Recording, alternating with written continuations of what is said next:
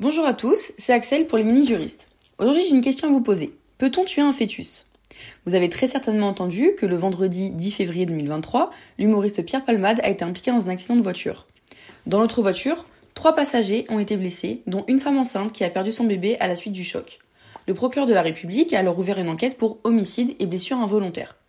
Mais peut-on être reconnu coupable d'homicide involontaire sur un fœtus? En droit, l'article 221-6 du Code pénal définit l'homicide involontaire comme le fait de causer par maladresse, imprudence, inattention, négligence ou par manquement à une obligation de prudence ou de sécurité imposée par la loi ou le règlement la mort d'autrui. Tout le débat juridique se concentre sur ce terme, autrui. En effet, un fœtus est-il autrui?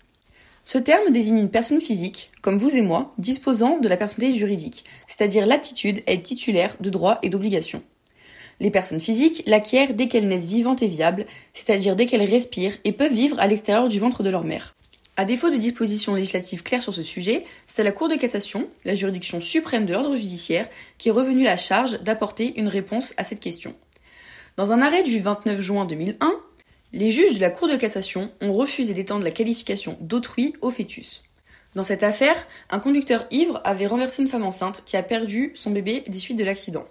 La Cour de cassation a confirmé les condamnations pour blessure involontaire avec circonstances aggravantes du fait de conduite sous l'empire d'un état alcoolique, mais elle n'a pas accueilli la demande de la mère qui voulait faire reconnaître un homicide involontaire sur son enfant à naître.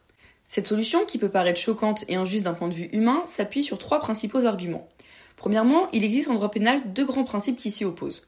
Le premier principe est celui de la légalité des délits et des peines. Selon ce principe, personne ne peut être poursuivi pour un comportement ou condamné à une peine qui n'est pas expressément prévue et définie par un texte. Le second principe, qui découle directement de celui de la légalité et des peines, est celui de l'interprétation stricte de la loi. Ce principe protège les justiciables d'une interprétation extensive et arbitraire des juges et empêche donc d'être condamnés pour des comportements ou à des peines qui ne seraient pas expressément prévues par la loi. Pour revenir au sujet qui nous intéresse aujourd'hui, le fœtus et l'embryon sont soumis à un régime spécifique, différent de celui des personnes physiques.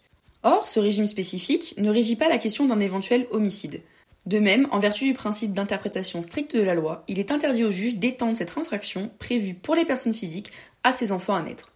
Enfin, la troisième raison, que l'on pourrait qualifier de plus philosophique, tient au fait que l'ordre juridique français admet la possibilité de mettre volontairement fin à une grossesse. En effet, depuis 1975, l'interruption volontaire de grossesse ne constitue plus une infraction en France.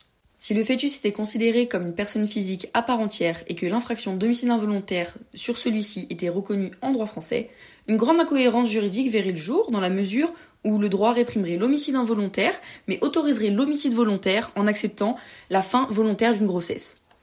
Dès lors, l'admission de cette infraction viendrait porter atteinte au droit de choisir ou non de poursuivre une grossesse, un droit qui est lui-même actuellement au centre de nombreux débats sur la valeur et la protection à lui donner.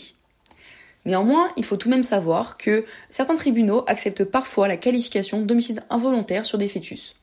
En effet, il arrive que cette qualification soit retenue lorsque, suite aux accidents, des césariennes sont réalisées en urgence à l'hôpital, que les enfants naissent et respirent en dehors du ventre de leur mère, mais qu'ils décèdent de leurs blessures causées par l'accident.